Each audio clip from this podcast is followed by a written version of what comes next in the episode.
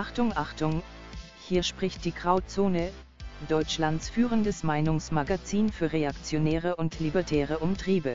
Bei uns herrscht striktes Anschnallverbot, also machen Sie sich gefasst auf politisch unkorrekte Unterhaltung, radikale Zeitgeistzersetzung und gelebte Nostalgie.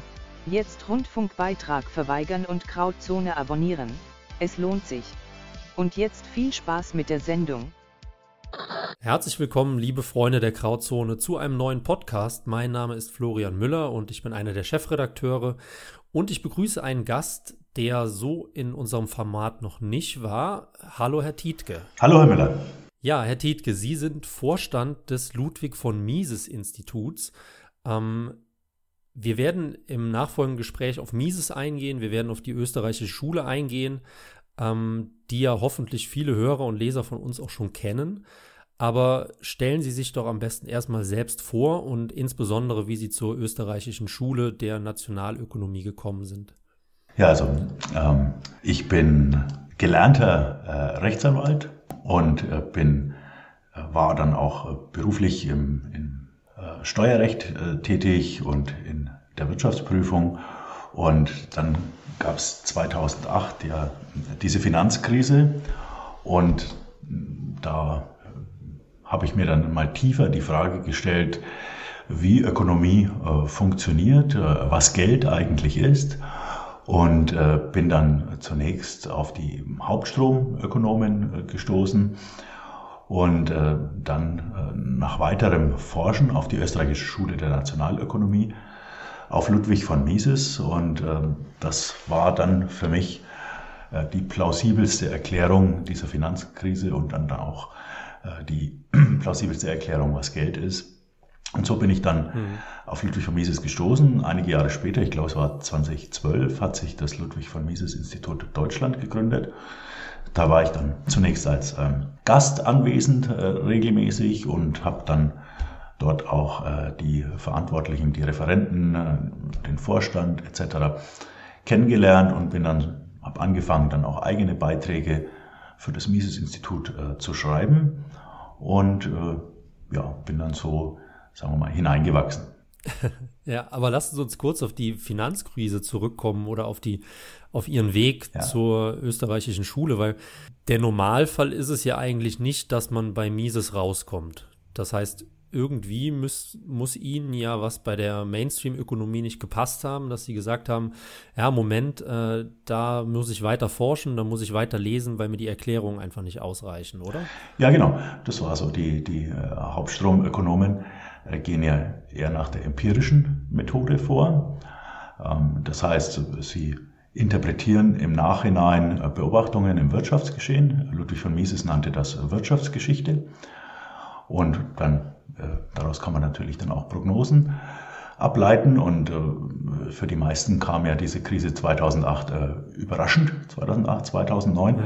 Klar, ein paar gibt's immer, die voraussagen, es kommt der große Crash und irgendwann äh, muss er ja dann auch kommen nach der österreichischen Konjunkturtheorie. und die haben dann recht, aber äh, wohl nicht aufgrund ihrer Annahmen. Das war für mich äh, unbefriedigend und die österreichische Schule hat ja äh, eine andere Methodik, sich der Ökonomie äh, zu nähern und die ist a priori, also äh, eine Methode, ähm, die Dinge von vornherein zu durchdenken, also durch logisches Denken und Schlussfolgern, mhm. die ökonomischen äh, Gesetzmäßigkeiten zu erkennen. Ähm, natürlich kann man dann auch darauf aufbauend Wirtschaftsgeschichte betreiben, aber die Prämissen sind eben eindeutig und Ausgangspunkt der österreichischen Schule ist, äh, wie Mises es nannte, die Handlungslogik, also die Praxiologie, so hat er es meistens genannt. Ähm, das sind eben Schlussfolgerungen aus der selbstevidenten Tatsache, dass der Mensch handelt. Und sein ganzes Buch Human Action, die Hunderten von Seiten, äh, baut auf diesen Ausgangssatz aus, auf, der Mensch handelt, er setzt Mittel ein, um Ziele zu erreichen. Könnte man dann sagen, dass Mises sich vielleicht näher an den Naturwissenschaften bewegt als die klassische Ökonomie? Hm. Naja, die Methode der Naturwissenschaften ist ja eigentlich ähm, das Beschreiben von konstanten Zusammenhängen zwischen isolierbaren konstanten Zusammenhängen zwischen messbaren Größen. Und messbare Größen ist schon etwas, was wir in der Ökonomie ähm, so nicht haben. In der Ökonomie geht es ja um Präferenzen, um Vorziehen und Zurückstellen. In der Naturwissenschaft eben ähm, um Messen ist immer, bedeutet immer Vergleichen mit einem objektiven Standard, wie zum Beispiel Meter, Kilogramm, blau, gasförmig. Hingegen Nutzen ist immer subjektiv. Äh, Nutzen, es gibt keinen Urnutzen, der irgendwo herumliegt, ja, mit dem der Nutzen des Einzelnen verglichen werden könnte. Ähm, und es ist sogar zwischen innerhalb derselben Person, wir, wir sprechen in der Praxeologie von Präferenzskalen, ja, erstens, zweitens, drittens, ist keine quantitative Information darüber enthalten, wie sehr ich erstens gegenüber zweitens vorziehe.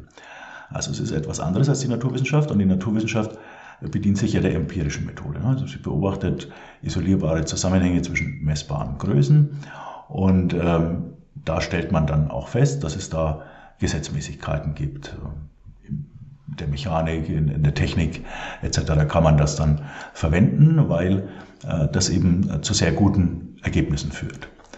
Hingegen äh, die Methode der Empirie, also beobachten und dann interpretieren äh, von äh, isolierbaren Zusammenhängen im Bereich der Ökonomie oder der Sozialwissenschaften oder bei Wissenschaft mit äh, kombinierter Methodik wie der Klimawissenschaften oder der Wissenschaft betreffend die Entwicklung von Krankheitsfällen, da ist es eben anders, weil sich die Zusammenhänge bei komplexen Phänomenen, komplexen historischen Phänomenen mit Rückkopplung, und sowas ist eben der, der Gang der Menschheitsgeschichte oder auch der Verlauf des Erdklimas, lassen sie sich typischerweise nicht isolieren, sodass man hier Korrelationen interpretiert, also scheinbare Zusammenhänge.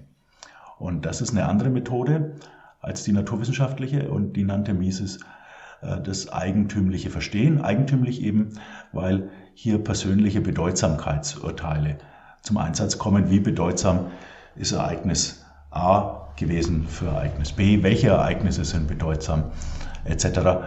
Und dieser empirischen Methode, der bedienen sich heute die Sozialwissenschaften. Aber sie unterscheidet sich eben äh, von der klassischen Naturwissenschaft dadurch, dass in der Naturwissenschaft eben die Zusammenhänge isolierbar sind. Ja, ja. Ähm, jetzt haben wir schon ein bisschen vorgegriffen auf die österreichische Schule und auch die, die Ökonomie generell. Ich bin nämlich äh, ein erstklassiger Laie, was Ökonomie betrifft, was äh, für Podcast immer ganz gut ist. Ähm, aber um Aussagen zu treffen, eher nicht so. ähm, aber lassen Sie uns zuerst auf das Mises-Institut eingehen, denn das kennen viele tatsächlich noch nicht oder generell noch nie was davon gehört. Ähm, Sie haben kurz angesprochen, 2012 gegründet wie finanziert es sich? Wie groß ist es? Was macht es? Was äh, tut es? Wie kann man es unterstützen? Ja, also wir sind ein gemeinnütziges Institut. Wir äh, finanzieren uns durch Spenden und die Beiträge unserer Fördermitglieder. Und äh, wir, äh, man kann uns natürlich also insofern gern unterstützen, indem man spendet oder Fördermitglied wird. Alle Informationen hierzu äh, finden die Zuhörer unter www.mises.de.org. Ähm, und äh, unsere Aufgabe äh, ist die Verbreitung der Lehre der österreichischen Schule der Nationalökonomie und ihrer Methode der Praxeologie, der Handlungslogik. Ja, und das tun wir jetzt seit über zehn Jahren. Es wird dieses Jahr am 7. Oktober findet die 11. Jahreskonferenz des Ludwig von Mises Institut Deutschland statt. Und äh, wie immer haben wir da auch äh, Referenten von unserem Institut, unsere wissenschaftlichen Beiräte, äh, wird vertreten sein der Professor Dr. Äh, Philipp Bagus von der Universität Madrid, äh, Professor Dr. Thorsten Polleit, äh, Chefvolkswirt der Degussa.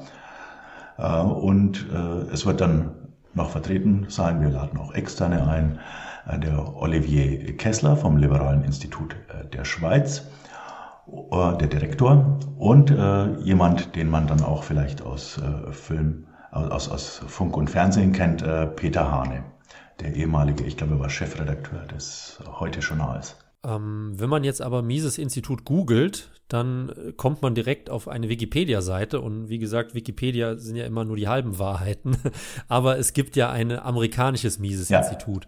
Ähm, wie hängt denn das Deutsche damit zusammen? Ist das einfach nur ein ähnliches Konzept, die sich halt eben der Lehre Mises verschrieben haben oder gehört ihr irgendwie zusammen? Nee, also äh, wir sind äh, bis auf das, dass wir äh, dieselben Lehren äh, wiedergeben, jetzt organisatorisch nicht verbandelt. Es ist natürlich so, dass wir gucken, was schreiben die Kollegen aus den USA und dann auch mal anfragen, äh, dass wir was übersetzen ins äh, Deutsche. Auch äh, einige von unseren Autoren schreiben ab und zu für das Mises Institute in Auburn, Alabama. Aber äh, es besteht jetzt keine organisatorische Verflechtung. Das Ludwig von Mises Institut Deutschland ist ein selbstständiger, eingetragener Verein hier in Deutschland. Was halt eben auch auffällt, jetzt nicht nur beim Mises-Institut, sondern generell eigentlich bei allen amerikanischen Thinktanks, dass die doch ein sehr ordentliches Finanzvolumen haben. Beim Mises-Institut USA zum Beispiel 10 Millionen. Ähm, das ist also in Deutschland auf jeden Fall eine gewaltige Hausnummer.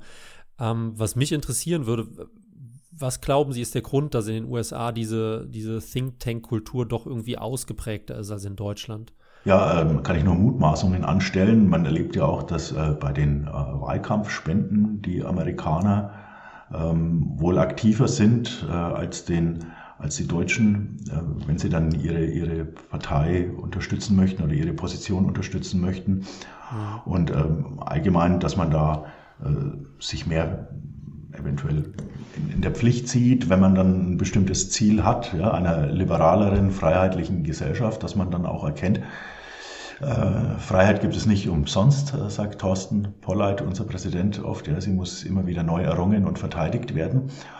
Und äh, dabei, das sagte Ludwig von Mises sinngemäß, steht eigentlich niemand an der Seitenauslinie, hinter der Seitenauslinie, sondern jeder ist am Spielfeld, weil jeder mhm. ist ja am Ende des Tages davon betroffen.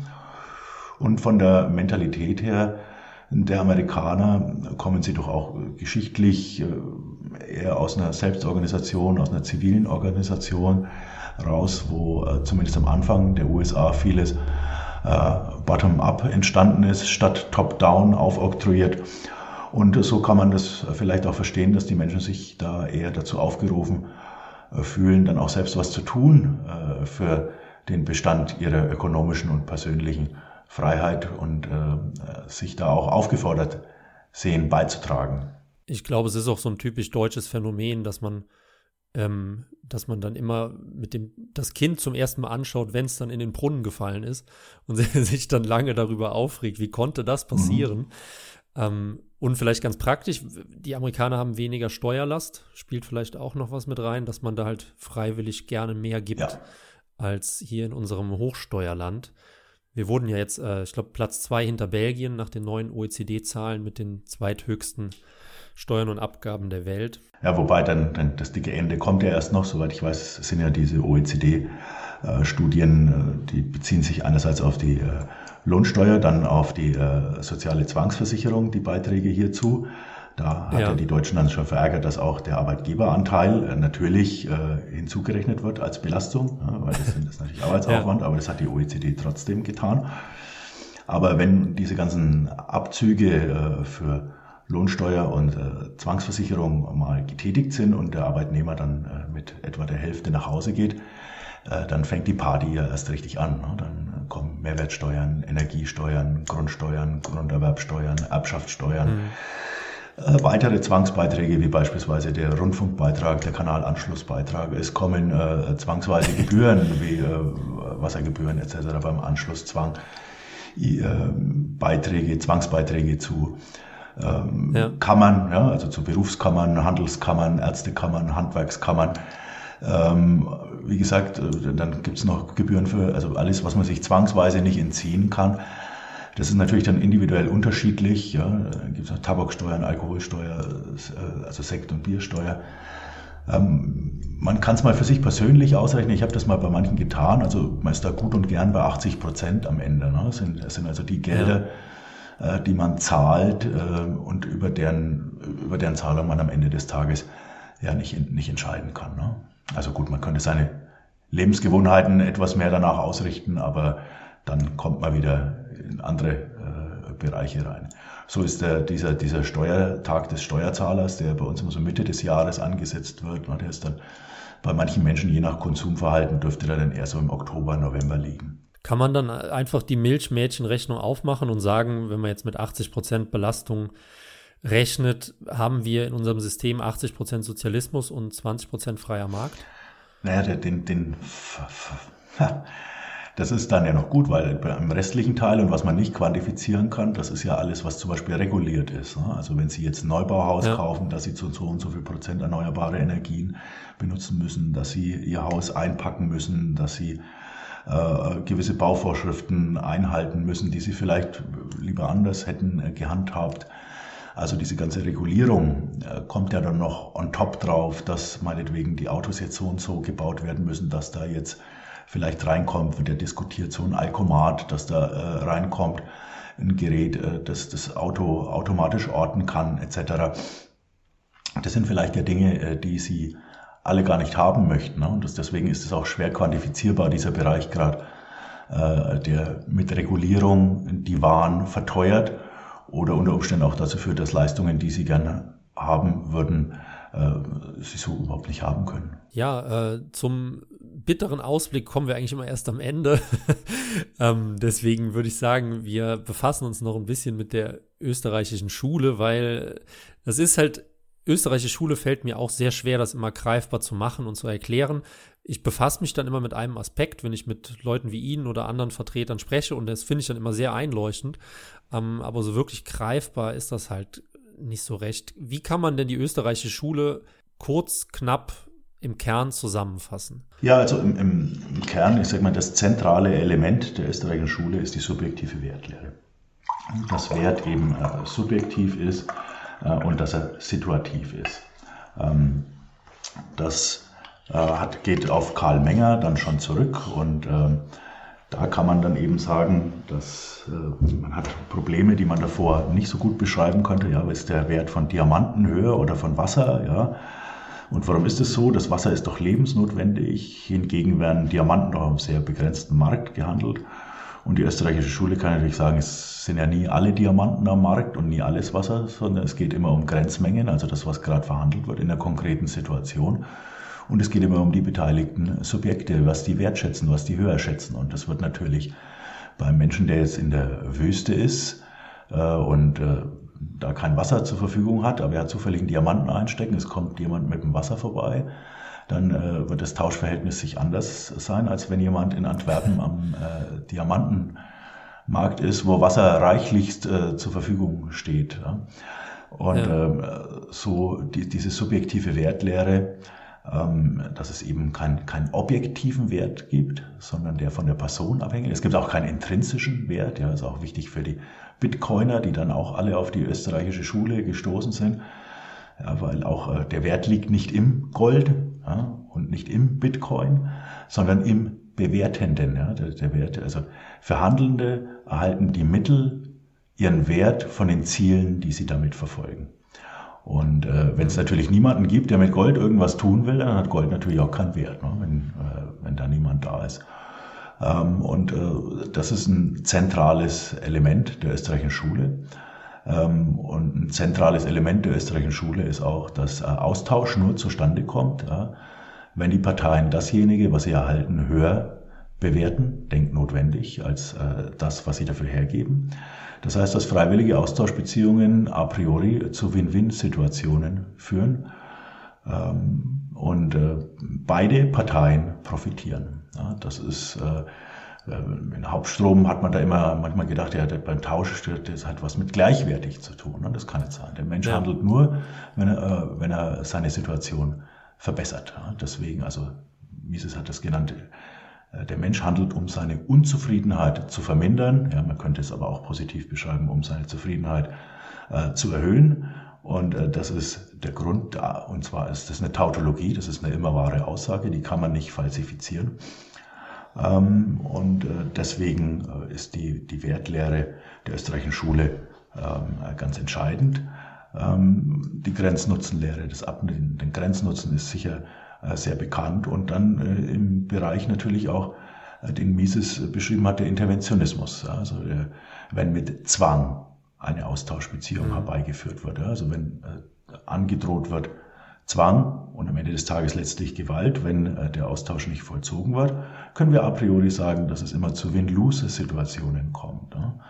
Also der eine gewinnt auf Kosten und zu Lasten des anderen. Also wenn man jetzt ein Beispiel macht, stellen Sie sich vor, es gibt einen äh, Zwangsrundfunkbeitrag ja, und Sie zahlen den jetzt auch. Da weiß ich jetzt nicht, ob Ihnen der Rundfunk gefällt, sondern das Einzige, äh, was ich eigentlich sicher weiß, ist, dass das angedrohte Übel, Zwangsgeld, Zwangshaft und wenn Sie die nicht antreten wollen, unmittelbarer Zwang, schlicht Gewalt, Ihnen äh, noch schädlicher ist als eben den geforderten äh, Zwangsbeitrag äh, zu bezahlen. Ja, aber ich weiß nicht, was Ihnen das wert ist. Und bei Netflix oder Amazon äh, etc., bei solchen Anbietern Disney Plus, äh, die ihnen ablehnbare Angebote machen, da weiß ich auch, wenn sie das zahlen, dann die Beiträge, dann ist ihnen das Programm das wert. Im anderen Fall zahlen sie sozusagen, um Schaden von sich abzuwehren. Das sind nicht ablehnbare Angebote. Ne? Wir kennen den berühmten Satz, I will make you an offer you cannot refuse, vielleicht aus, aus dem Film Der Pate. Ja, ja.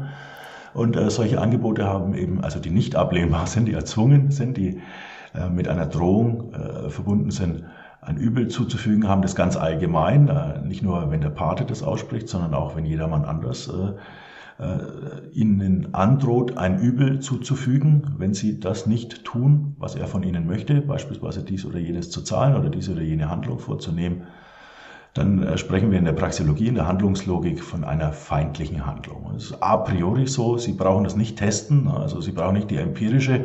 Soziologe würde vielleicht dann sagen, aha, das will ich jetzt durch Beobachtung testen, jetzt tun wir mal 500 Leute bedrohen ja, und immer wieder bedrohen und mit Übeln und merken dann, okay, scheint so zu sein, äh, dass denen das nicht missfällt. Ja, vielleicht gefällt es auch manchen, ja, der gerne bedroht ja. werden will. Da würde der, der Empiriker sagen, ach, schau hin, das ist gar keine Tautologie, weil manchen gefällt es, das ist natürlich spannend, es bleibt immer eine Tautologie.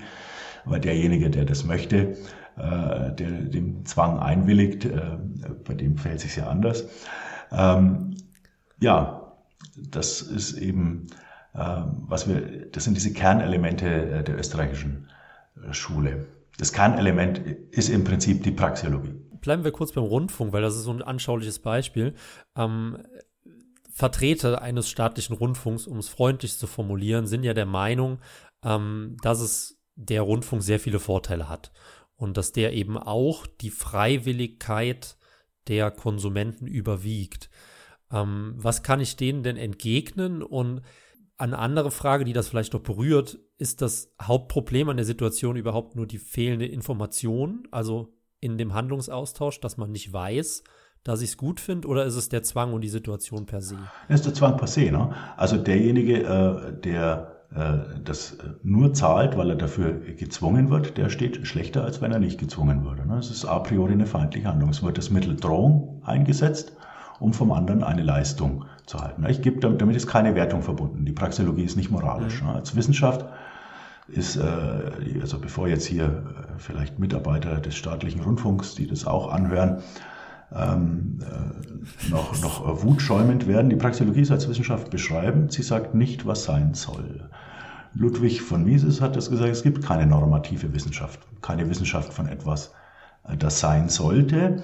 Aber wir können natürlich a priori sagen, es ist eine feindliche Handlung, weil es auf Kosten und zu Lasten äh, Dritter geht und als Mittel eben äh, Zwang eingesetzt wird. Aber die, aus der Praxeologie folgt jetzt nicht, dass Menschen nicht feindlich handeln sollten. Also viele Menschen emotionieren äh, feindliches Handeln. Ne? Also die finden mhm. das gut, wenn, wenn auch ihrem Nachbarn, der sich friedlich verhält, wenn gegen den äh, Zwang angedroht wird, damit er dies und das zahlt oder dies und das tut, äh, was ihnen eben gefällt. Ähm, das ist so. Und äh, man kann natürlich das Überwiegen, äh, Freiwilligkeit, der Nutzen, das kann man ja nicht. Ne? Man kann Nutzen nicht abwägen. Wir haben ja zu Anfang festgestellt, dass Nutzen subjektiv ist. Und dass mhm. Nutzen keine quantitative Information erhält. Also Nutzen in Präferenzskalen wird mit Ordinalzahlen dargestellt. Erstens, zweitens, drittens. Mit denen kann man keine algebraischen Operationen durchführen wie mit Kardinalzahlen, Größenzahlen, 1, 2, 3, ja, die kann man addieren. Und insofern äh, kann man den Nutzen äh, nicht vergleichen und niemand ist in der Position, äh, das abzuwägen, ja, den, den Nutzen und das Leid äh, den manche davon haben. Und die Allgemeinheit gibt es in der Praxeologie nicht außer als, außer als geistiges Konzept. Aber das ist kein handelndes Wesen, wie es ein wirklicher Mensch aus, aus Fleisch und Blut ist, sondern das ist ein geistiges Konzept. Äh, und die ja. besteht auch nur aus den Individuen, die sie bilden. Und da gibt es eben überhaupt kein, äh, kein einheitliches Interesse, sondern diese Individuen haben oft gegenläufige Interessen. Und die können dann einen Ausgleich finden, indem man freiwillige Austauschbeziehungen macht, indem ich ihnen Angebote mache, die sie auch ablehnen können. Oder ich kann äh, sie zwingen, äh, Austauschbeziehungen erzwingen. Und dann führt es eben zu den genannten Win-Lose-Beziehungen. Abwägen kann man es schon gar nicht, weil Wiegen, die Metapher passt ja hier nicht. Wiegen ist eine eine Metapher, Vergleich mit einem objektiven Standard, ja, nämlich Kilogramm. Ja, und den gibt's nicht mhm. bei Nutzen. Also die, äh, man, man, man kann Nutzen äh, bewerten, aber nicht wiegen. Ja. Werten ist subjektiv, aber wiegen, messen bezieht sich auf eine objektive Referenz, die es eben nicht gibt bei Leid und Nutzen. Das sind psychische Phänomene, die man äh, nur in, mit vagen Worten beschreiben kann, sagt der Ludwig von Mises. Ja, das muss ich jetzt erstmal alles verarbeiten. Äh, ich denke, die Hörer werden da, werden da auch ein bisschen länger grübeln noch, aber genau deswegen machen wir das ja. Ein großes Problem ist allerdings, dass tatsächlich ja nicht alle Ökonomen oder alle klugen Köpfe das so sehen wie Sie, sondern die überwiegende Mehrheit der Ökonomen oder Denker ist ja nun mal kein Anhänger der österreichischen Schule. Mal mal ploppt die österreichische Schule so auf. Ich denke, gerade in den ähm, 80er Jahren war das, glaube ich, als Hayek den Nobelpreis bekommen hat. Ähm, da war es kurz ein Thema. Auch die Briten unter Margaret Thatcher haben sich ein bisschen daran orientiert. Dann ist es wieder irgendwie in der Versenkung verschwunden. Aktuell habe ich den Eindruck, hm, es kommt wieder ein bisschen. Ähm, warum glauben Sie, ist die österreichische Schule vielleicht gar nicht Mainstream tauglich im Gegensatz jetzt zum Keynesianismus oder äh, dem, der klassisch-liberalen Ökonomie? Ach, ähm, die, die österreichische Schule ist, ist schon äh, hauptstromtauglich. Das ist ja in jedem Fall. Ähm, es ist nur so, dass äh, mit der empirischen Methode, ja, also diese, sag ich mal, pseudonaturwissenschaftlichen Methode, dass ich so tue, als wären die Zusammenhänge, die ich äh, interpretiere, ähnlich, ja, objektiv wie die Zusammenhänge, die ich in den klassischen Naturwissenschaften wie etwa Physik und Chemie äh, messen kann. Ähm, was, ich, was wirklich dabei herauskommt, ist ja, äh, dass Daten aus komplexen Phänomenen mit Rückkopplung, wie eben der Volkswirtschaft, dem Fortgang der Wirtschaft, werden interpretiert. Und da kann man eben mit der Empirie, mit der Interpretation zu, zu ganz unterschiedlichen Interpretationen gelangen. Ne? Weil am Ende des Tages spielen immer persönliche Bedeutsamkeitsurteile eine Rolle. Und so lässt sich natürlich mit der empirischen Methode, ähm, lassen sich, sage ich mal, gefälligere ökonomische Aussagen treffen als mit der logisch arbeitenden und deswegen, äh, ja, jedem Mensch wohnt die gleiche Logik inne. Ja, die, die Schlussfolgerung äh, der Praxeologie sind a priori, das heißt von vornherein und nicht testbar. Und dann ist es halt unbequem und hört sich vielleicht auch unschön an, wenn man dann sagt, ja, aber im Moment eine staatliche Intervention, ja, in der Eingriff, zwangsweise Eingriff in den Markt, äh, das geht immer auf Kosten und zu Lasten von irgendjemanden, ja, und äh, das führt auch äh, dazu, dass Marktmechanismen ja, des freiwilligen Austauschs außer Kraft gesetzt wird, dass man am Ende des Tages nie das erreicht, was man möchte. Jetzt beispielsweise, wenn ich mal sage, den Mietpreisdeckel, ja, um die ja äh, Wohnungs, die Situation des Wohnungsangebots zu verbessern, dann können wir äh, von der österreichischen Schule automatisch sagen, nee, das kann nicht sein. Preisfixierung verschiebt das Problem immer nur vom Preis auf die Menge. Ja, wenn ich also einen Mietpreisdeckel mache, äh, dann verschiebt sich das Problem aufs Angebot. Es werden dann halt Ceteris Paribus unter sonst gleichen Umständen weniger und schlechtere Wohnungen angeboten, als wenn es den Mietpreisdeckel nicht gibt, weil dann ja mehr Kapital in den Wohnungsmarkt fließen könnte und dann äh, unter sonst gleichen Umständen das Angebot äh, besser wäre. Und dann sagt man also, diese Intervention in den Markt, die hat eine negative Folge. Das ist also, was wir damit bezweckt haben, dass das Wohnungsangebot besser wird, kommt nicht. Also kommt die nächste Intervention. Ludwig von Mises sprach hier von der Interventionsspirale, ja, meinetwegen, äh, dass äh, sozialer Wohnungsbau dann gemacht wird. Aber auch hier haben wir ja wieder Win-Lose-Situationen und zwar Einmal in dem Sinne, dass irgendjemand muss es bezahlen. Ja. Der Staat ist nicht der Weihnachtsmann. Alles, was er ausgibt, muss er vorher jemandem abnehmen und das ist der Netto-Steuerzahler. Und äh, dann geht es zu dessen Lasten und dann kann natürlich hier weniger Konsumausgaben erfolgen und vor allem aber auch äh, weniger äh, Kapital äh, gebildet werden äh, für solche Bereiche, äh, die Menschen drängender nachgefragt hätten. Äh, und dann kommt noch hinzu, dass natürlich die sozialen Wohnungen nicht nach den Bedürfnissen der Nutzer oder derjenigen, die es finanzieren müssen, gebaut werden, ganz einfach, weil die Finanzierung erzwungen wird. Wohingegen ich bei freiwilligen Austauschbeziehungen immer weiß, äh, dass der Unternehmer, will er erfolgreich sein, muss er gemäß den Wünschen seiner Kunden produzieren. ansonsten erleidet er auf Dauer Verlust und äh, dann verschwindet er vom Markt und das Kapital kommt aus der Sicht der Konsumenten in bessere Hände. Also, also schon vor daher ein äh, ganz anderes äh, Prinzip. Ähm, also der Unterschied zwischen äh, freiwilligen Austauschbeziehungen und dann eben erzwungenen Austausch.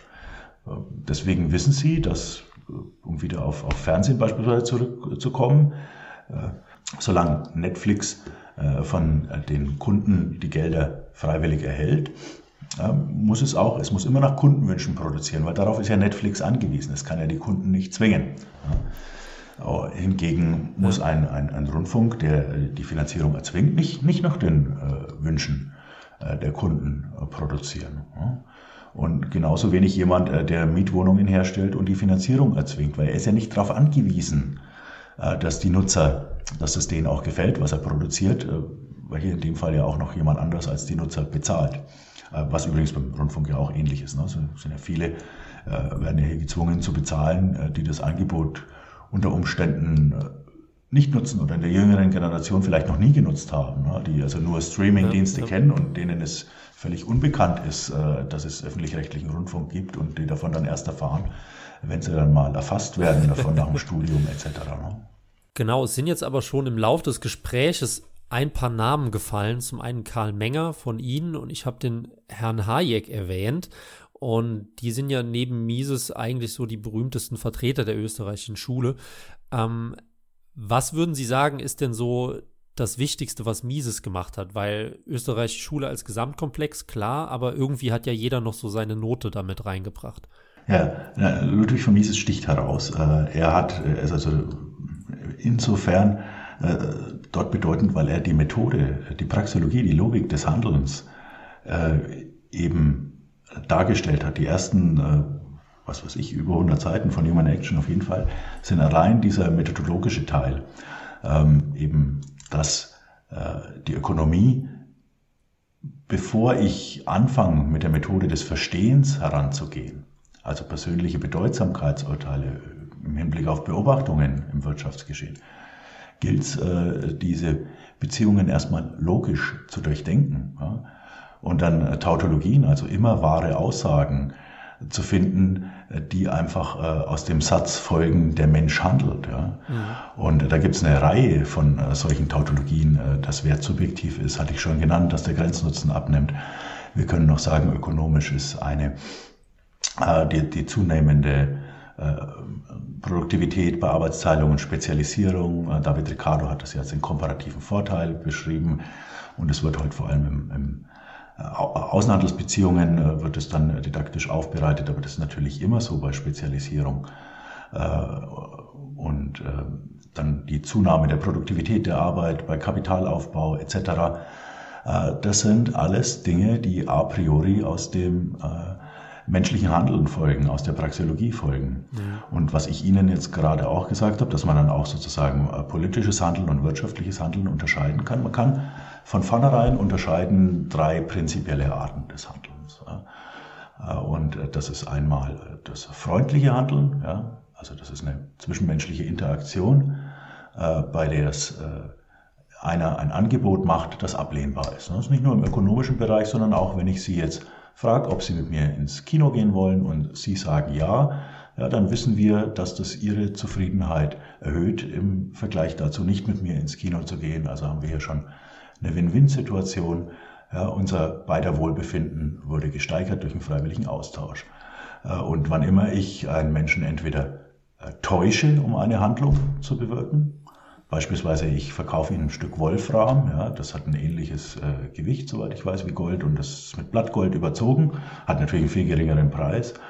Und äh, dann, äh, Sie zahlen mir den Goldpreis dazu, dann tun Sie das nur, weil ich Sie getäuscht habe. Ne? Also ja. ich, hier durch die Täuschung erhalte ich was auf äh, Ihre Kosten und zu Ihren Lasten, was Sie ohne die Täuschung nicht gemacht haben. Das ist auch eine feindliche Handlung. Oder ich drohe Ihnen eben ein Übel an. Das ist auch eine zwischenmenschliche feindliche Handlung, zahlen Sie mir 1000 Euro oder ich sperre Sie ein, ja, dann zahlen Sie mir die 1000 Euro, um das für Sie schlimmere Übel abzuwenden. Aber natürlich ist der Profit, den ich mache, auf, Kost, äh, auf Ihre Kosten und zu Ihren Lasten. Also Sie verlieren Win-Lose-Situation. Auch äh, beim nicht zwischenmenschlichen Handeln, also Ludwig von Mises sprach vom autistischen Handeln. Ja, der meinte damit aber nicht das, was wir heute psychologisch unter Autismus verstehen, sondern einfach, dass äh, keine Handlung eines anderen erreicht werden soll. Das ist äh, bei, wenn man Gewalt einsetzt, beispielsweise, also wenn A dem B einen Knüppel über den Kopf schlägt, ja, dann will er keine Austauschbeziehung, äh, sondern ist autistisches Handeln und er setzt Gewalt ein, um an die Sachen, äh, meinetwegen des B zu gelangen. Ja. Hm. Ähm, oder auch bei der Wegnahme, bei Diebstahl, ja, der B ist vielleicht nicht da und der A nimmt ihm einfach was weg. Äh, da können wir sagen, das ist eine feindliche Handlung. Und dann gibt es noch friedliche Handlungen. Äh, da gehen sie nicht in eine freundliche zwischenmenschliche Interaktion, aber sie steigen zumindest niemanden auf den Fuß. Ne? Mhm. Äh, beispielsweise, wenn sie daheim ihren Pulli stricken als autistische friedliche Handlung. Und so kann man das ganze menschliche Handeln von vornherein kategorisieren. Ludwig von Mises bezeichnete die Ökonomik als den am besten ausgearbeiteten Teil der Handlungslogik, der Praxeologie. Also das, sind, das ist ein synonymer Begriff Handlungslogik und Praxeologie. Und äh, die anderen Bereiche hat er äh, nicht äh, ausgearbeitet äh, zu seinen Lebzeiten. Und ich habe mir in meinem Buch Der Kompass zum lebendigen Leben, das ist ein Buch über die Logik des Handelns, äh, die, die Mühe gemacht und die Praxeologie dann auch als äh, Grundlagenwissenschaft, als logisches Grundgerüst für alle anderen äh, Gesellschaftswissenschaften vom Handeln oder Wissenschaften vom Handeln dargestellt, also auch für die Soziologie oder die Psychologie. Ja. Genau. Oder die Politologie. Ja, werden wir auch unten drunter verlinken. Ähm, kann ich jedem nur empfehlen. Ähm, was passiert denn jetzt oder wie kann ich denn äh, etwas kategorisieren, wenn ich jetzt sehe, der Staat vergrößert die Geldmenge? Ist das eine feindliche Handlung? Äh, naja, wenn der Staat sich ein Geldmonopol erzwingt oder der Staat erzwingt, äh, dass äh, Zwangsabgaben in einer gewissen Währung zu zahlen sind und so indirekt äh, ein Geldmonopol sich erzwingt oder auch wenn er es direkt tut, wenn er sagt, das ist das Zahlungsmittel äh, und ihr dürft kein anderes verwenden oder ihr seid verpflichtet, dieses anzunehmen. Also wenn er das mittelbar oder unmittelbar tut, dann ist natürlich dieses Aufrichten eines äh, Geldmonopols eine a priori feindliche Handlung. Ja? ja. Wenn andere Menschen gezwungen werden, direkt oder indirekt dieses Geld dann zu nutzen. Achtung, Achtung, wir unterbrechen das Programm für eine wichtige Werbepause. Keine Angst, wir wollen Ihnen kein Wasser verkaufen, das Sie durch die Nase trinken können und nein, bei uns gibt es auch keine Rezepte für vegane Zigeunerschnitzel. Falls es Ihnen langsam aber sicher zu bunt wird, dann ist die Krautzone Ihr Magazin. Sie finden uns beim Bahnhofsbuchhändler Ihres Vertrauens und wer weiß vielleicht auch auf dem Lesetisch Ihres Zahnarztes. Aber machen Sie sich das Leben nicht unnötig schwer, besuchen Sie unsere Netzseite, schließen Sie ein Abo ab und freuen Sie sich alle zwei Monate auf die neue Ausgabe der Krautzone. Vielen Dank für Ihre Aufmerksamkeit. Danke Merkel. Jetzt geht es weiter. Ich denke, das ist ja gerade auch aktuell eins der Themen, die die Leute irgendwie bewegt, weil wir haben jetzt die Inflation. Ähm, wir hatten lange Zeit keine Inflation, aber Sie werden mir wahrscheinlich da gleich widersprechen. Ähm, aber sie wurde zumindest nicht gemessen oder sie wurde nicht kommuniziert. Wie steht denn äh, die österreichische Schule oder Mises zu dieser, sagen wir mal, aus der klassischen Ökonomie typischen Annahme, die Erhöhung der Geldmenge führt zur Verringerung des Geldwertes? Ist das auch d'accord für die österreichische Schule? Ja, ja. ja. Das ist eben das Gesetz des abnehmenden Grenznutzens. Ja, oder wenn man es anders formulieren will, der Mensch äh, befriedigt seine drängendsten Bedürfnisse zuerst. Das bedeutet dann immer ein neu hinkommendes, äh, neu hinkommendes Gut zu einem einheitlichen Vorrat ist immer das, mit das sich der Einzelne die am wenigsten drängenden Bedürfnisse äh, nur erfüllen kann und deswegen nimmt der Grenznutzen ab mit einer Zunahme der Menge eines einheitlichen Gütervorrats. Also das ist ein logisches, a priorisches Gesetz, ähm, nicht zu verwechseln mit dem äh, meinetwegen psychologisch-empirischen Gesetz, dass sie nach der dritten Kugel Eis oder nach der vierten die fünften nicht mehr, nicht mehr so gut finden. Ne? Das ist auch ja. der Fall, aber das ist jetzt nicht das, was man meint. Und äh, natürlich führt äh, das, äh, die Zunahme der Geldmenge ceteris paribus, ja, also bei äh, unter sonst gleichen Umständen, äh, dazu, äh, dass die Geldeinheit äh, weniger wert wird. Das zeigt sich aber auch ganz ungleichmäßig. Ne? Das heißt nicht, dass die Preise auf breiter Front äh, dann gleich anfangen zu steigen, sondern zunächst kann das auch sein, dass das sich beispielsweise äh, wenn es durch eine Kreditausweitung ist, zunächst bei den Gütern zeigt, die mit Kredit finanziert werden. Also äh, beispielsweise, dass die Hauspreise oder dann die Wertpapierpreise steigen, die ja dann gar nicht vom Verbraucherpreisindex erfasst werden, oder dass die Preise derjenigen Güter äh, vor allem steigen, äh, die der Staat dann mit dem Kredit, mit der Neuverschuldung nachfragt, meinetwegen Bauleistungen für die im Tiefbaubereich, ja, wenn er dann sagt, ich mache neue äh, Projekte, äh, Brückenprojekte oder Straßenprojekte etc., dass dann die Baupreise äh, hochgehen und dass die Inflation bislang messen ist eben, Kaufkraft lässt sich nicht messen. Da müsste man ja jemanden haben, der immer die gleichen Dinge zu immer den gleichen Mengen nachfragt. Also messen ist hier schon wieder das falsche Wort, weil das von der objektiven Vergleichbarkeit ausgeht und man versucht dann halt statistisch so Warenkörbe zu kreieren und da sind dann manche Güter drinnen und manche nicht und dann ändert man auch die Gewichtung und dann kommt mal die oder jene Quote äh, heraus und das sind natürlich ganz willkürliche Urteile auch äh, dabei, weil das Konsumverhalten Verhalten, äh, verschiedener Menschen ist ja mhm. ganz verschieden. Also äh, und wenn dann herauskommt, beispielsweise wir hatten milde Inflation bislang, ja, nehmen wir mal zwei Prozent, ja, so mild ist es gar nicht. Ne? Das bedeutet auch, dass alle äh, Preise sich in 35 Jahren verdoppeln oder dass die Ersparnisse dann eben entsprechend abnehmen. Ne? Äh, ja. Bei 2%. Bei 10% merkt man es halt mehr. Und im äh, Bau- oder Wohnungsbereich hat man ja weit, weit größere Steigerungen. Aber 10% sind es halt dann schon, dass in sieben Jahren sich die Preise verdoppeln und bei 20% dann in dreieinhalb Jahren und so weiter. Ne? Also ähm, deswegen ist es nicht so, dass wir bislang keine Inflation hatten, so spürbar wie jetzt, ähm, sondern sie war durch die Methoden, wie sie festgestellt wird, weniger sichtbar mhm. und äh, weniger äh, dramatisch. Und in den Bereichen, in denen sie dramatisch und sichtbar war, äh, da hat sie der Verbraucherpreisindex nicht erfasst, nämlich bei den Assets, also bei den Vermögensgütern, Immobilien, Wertpapieren etc. Also könnte man schon sagen, äh, gegeben, dass wir alle Informationen hätten, was wir ja nicht haben, ähm, dass die Inflation und die Geldmenge sich schon in äh, entsprechendem gleichmäßigem Anstieg befinden. Na, die, die, Inflation ist nach der österreichischen Schule ist einfach die äh, Zunahme der Geldmenge, ja? Aufblähen, Inflare.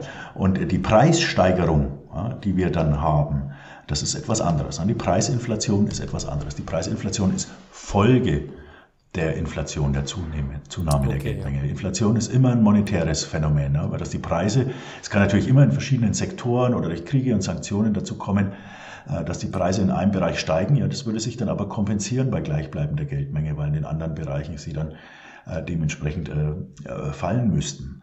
aber als monetäres Phänomen, das auf breiter Front die Preise ansteigen, ist es ist die Inflation immer eine Folge der, der, der Geldmenge. Ne? ja. Ähm, jetzt gehen wir aber mal davon aus, dass wir das bald in den Griff bekommen.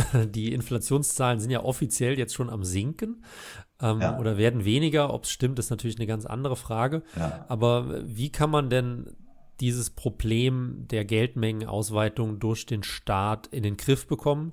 Ich denke, die populärste Antwort ist ja mal Goldstandard, die dann jeder so raushaut, wer sich mal ein bisschen damit befasst hat. Ähm, ist auch nicht so leicht von der Hand zu weisen, da es eben einfach nicht so einfach ist, äh, eine goldgedeckte Währung äh, über einen gewissen Maßstab hinweg auszudehnen. Ähm, aber bei Hayek zum Beispiel, der auch ein Vertreter der österreichischen Schule ist, der hat gar nicht so sehr auf den Goldstandard gesetzt, sondern eher gesagt, wir brauchen diese äh, Entstaatlichung des Geldes.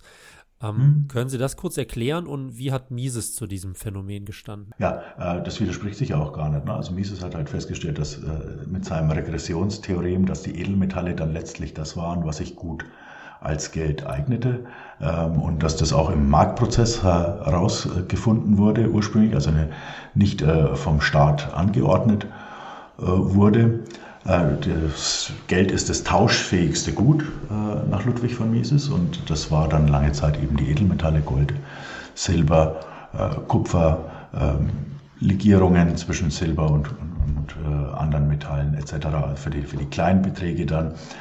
Und äh, natürlich ist das, wenn eine, eine, die Geldschöpfung gekoppelt ist an etwas, was physisch begrenzt ist, wie Edelmetalle und was ja. auch Aufwand verursacht im Abbau, wie es bei Edelmetallen der Fall ist, ähm, wirkt das natürlich einhegend auf die Ausweitung der Geldmenge.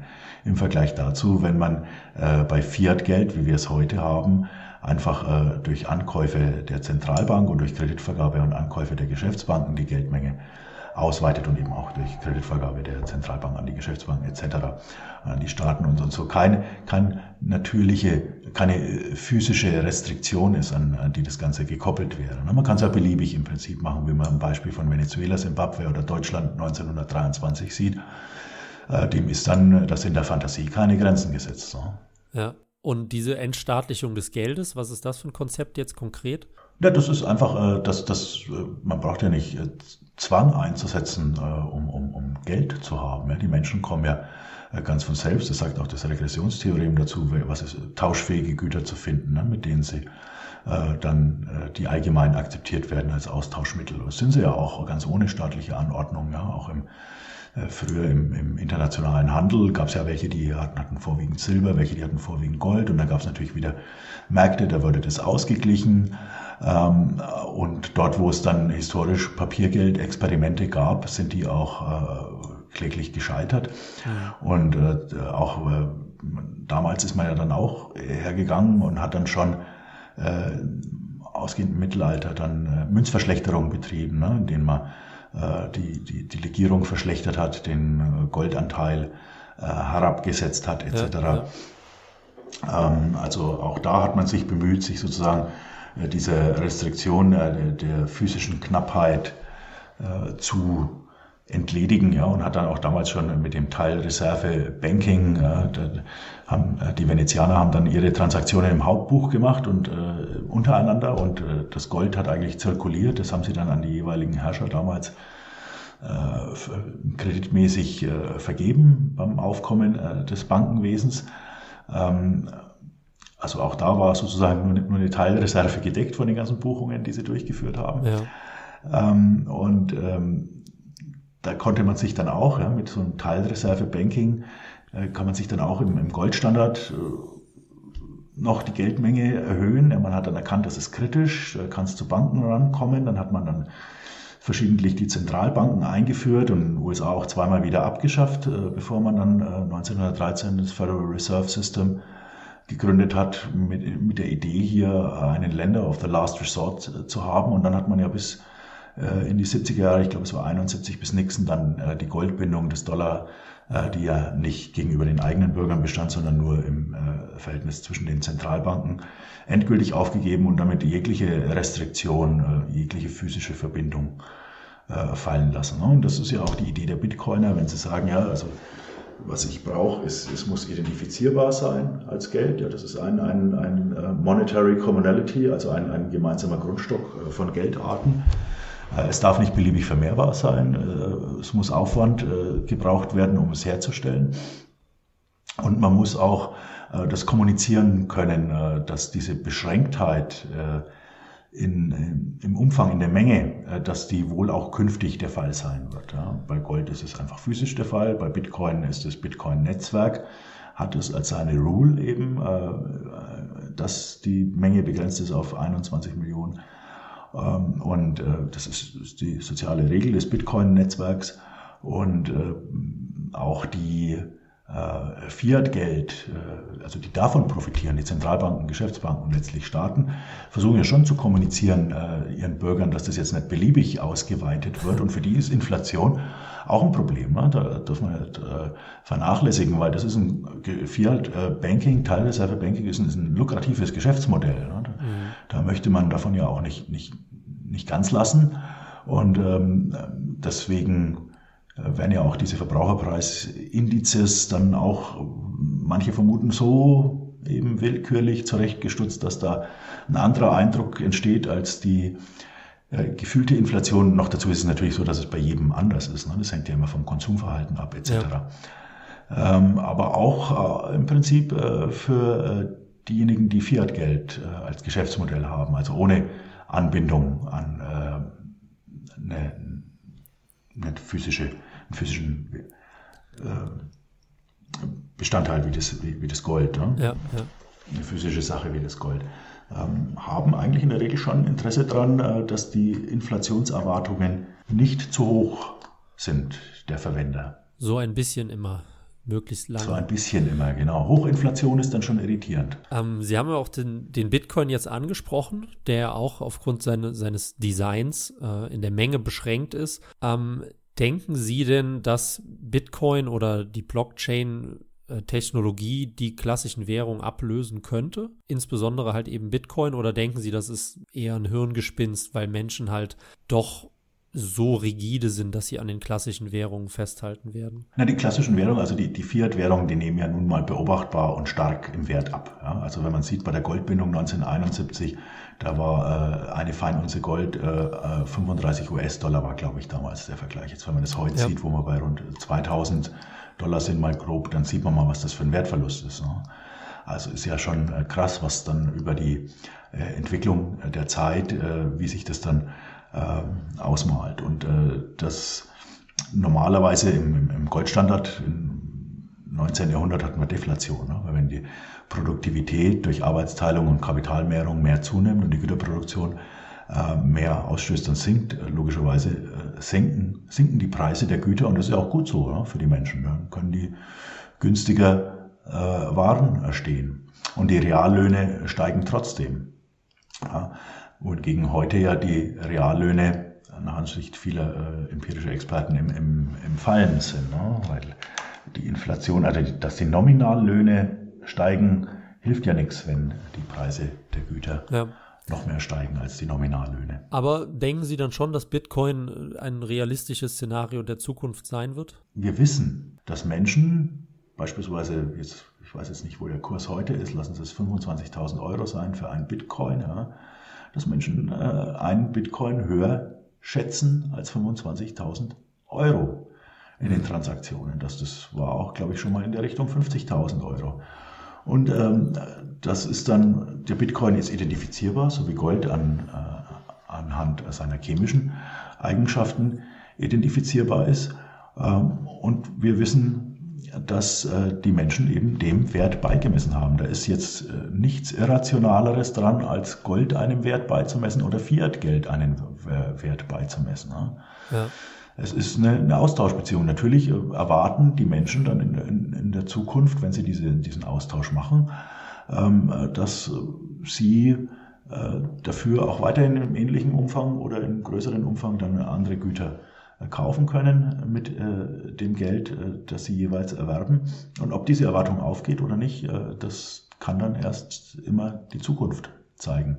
Da hat Gold eben einen relativ langen Track Record, ja, also da kann man lange zurückverfolgen, dass das Menschen ähm, als Geld benutzt haben und Silber auch. Fiat-Geld hatten wir immer wieder die Probleme der Inflation und, und Hyperinflation, also dass die Sparer damit enteignet werden. Inflation so eine Art verdeckte Steuer ist äh, für die Geldbesitzer. Und äh, bei Bitcoin haben wir jetzt natürlich am Anfang eine hohe Volatilität, die wir beobachten. Also die Werte schwanken sehr stark. Äh, wie sich das entwickeln wird, kann heute keiner voraussagen, seriös. Ähm, was man sagen kann, ist, dass es die Menschen eben in, in der Vergangenheit dem Wert beigemessen haben. Und so kommen die ganzen Bitcoiner ja auch, wir hatten es auch zu Anfang angesprochen, sind auf die österreichische Wertlehre äh, gestoßen, auf die subjektive Wertlehre, weil das eben den Wert von Bitcoin, den kann man damit erklären. Ja. Ähm, trotz des schwierigen Blickes in die Zukunft ähm, zieht ja auch dann momentan eine Bedrohung auf, nämlich der digitale Euro der immer mal wieder als, als Thema jetzt kursiert, obwohl man noch gar nicht so richtig weiß, was das denn sein wird oder wie konkret das sein wird. Ähm, halten Sie so eine Gefahr, also wird ja wahrscheinlich eine Gefahr für den Verbraucher sein, weil der Staat dadurch äh, sehr, sehr einfach Währungsmanipulationen vornehmen kann. Halten Sie das für eine gerechtfertigte Gefahr oder ist das eher noch so ein bisschen äh, dystopisches Szenario? Ja, äh, die Central Bank Digital Currency wird ja jetzt überall angekündigt. Zum Teil wird sie, glaube ich, auch schon versucht in China. Ähm, also, dass mit digitalem Zentralbankgeld äh, ähm, geworben wird. Dann hätte man da auch keinen äh, Bankenrun mehr, anstatt jetzt bei digitalem Geschäftsbankgeld, also seine Sichteinlagen. Bei den Geschäftsbanken, die sind ja eben kein Zentralbankgeld, sondern Forderungen auf Zentralbankgeld. Und äh, da ist es ja dann fraglich, ob die Geschäftsbank das im einen oder anderen Fall dann auch leisten kann. In den USA äh, erleben wir das ja gerade bei den Regionalbanken, äh, dass da Menschen äh, zweifeln. Und äh, insofern wird als Vorteil dann verkauft, guck mal, wenn du dein Konto bei der Zentralbank hast, dann kann die zumindest in dem Geld, das sie selber drucken kann, ja zumindest nicht pleite gehen. Ne? Mhm. Das ist auch so, aber was das Geld dann wert sein wird, ist die andere Frage. Ja. Äh, und die nächste Frage ist natürlich, dass alle Transaktionen äh, sich, wenn sie digital aufgezeichnet sind, das heißt ja digitales Zentralbankgeld. Das ist, der wird äh, meines Wissens nicht von der Blockchain-Technologie, von Bitcoin gesprochen, sondern digital. Das bedeutet nicht, dass es wie bei Bitcoin äh, das Modell ist Peer-to-Peer, -Peer, äh, also auf Augenhöhe werden die Transaktionen vorgenommen und äh, dadurch eben das Problem des Intermediärs wird gelöst durch die, durch die Blockchain, durch das Protokoll, dass die Transaktionen protokolliert werden in einer pseudonymen Art und Weise. Sondern das Modell der Zentralbankwährung ist ja Server-to-Client. Also, dass ich einen zentralen Server habe, auf dem wird es aufgezeichnet. Dann sind natürlich alle Transaktionen nachvollziehbar.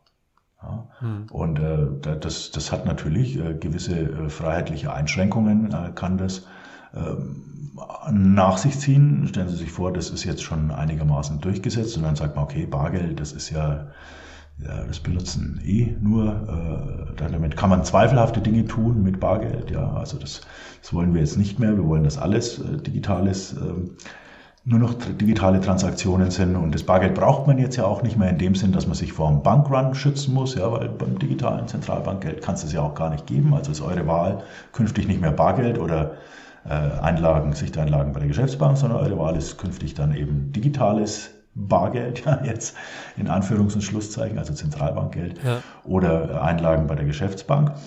Und jetzt stellen Sie sich mal vor, jetzt kommt sowas wie äh, die, die Zeit, in der wir diese Zwangsmaßnahmen hatten, die mit Corona begründet wurden.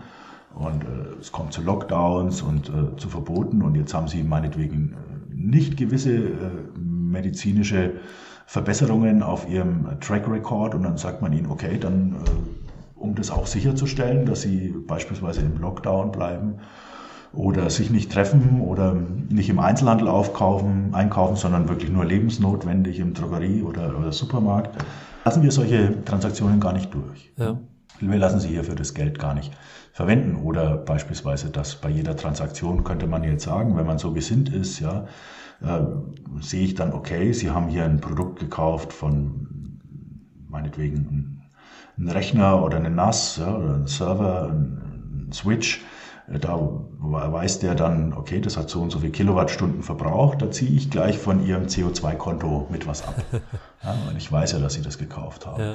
Das mag man jetzt äh, dystopisch äh, halten, aber viele Menschen hielten auch das für eine Dystopie, was dann äh, in verschiedenen Ländern und auch in unterschiedlichem Ausmaß ähm, an den Zwangsmaßnahmen äh, erfolgt sind, die mit Corona begründet wurden, oder jetzt an den Zwangsmaßnahmen äh, die mit äh, dem, der Menschengemachtheit des Klimas äh, begründet werden. Ja, auch hier gehen ja unterschiedliche Länder ganz anders vor und Deutschland ist hier ja in der Rolle die man wohl sagen kann, wo das ja, umgesetzt wird in einer Art und Weise, die ja nahezu unvergleichbar ist mit dem, wie das andere Länder tun. Ne? Dass man Atomausstieg äh, dann äh, gleichzeitig macht mit Sanktionen auf Gas und äh, Elektromobilität, also eine, ganz, ganz extrem. Man will ja dann auch aus den fossilen Energien raus, wohingegen in anderen Ländern, wie wir wissen, unter demselben Paradigma und äh, das, der menschengemachte des Klimawandels nach wie vor Neubauten äh, von Atomkraftwerken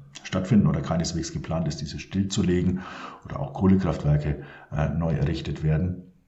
Und ähm, in Ländern, in denen jetzt äh, so eine, sagen wir mal, im Verhältnis äh, krasse äh, das Narrativ der Menschengemachtheit des Klimawandels und was man dagegen tun muss, sehr, sehr stark verankert ist und sehr, sehr stark politisch äh, engagiert äh, verfochten wird und die Ziele, die damit sind, kann das natürlich auch dazu kommen, ähm, dass diese Transparenz missbraucht wird.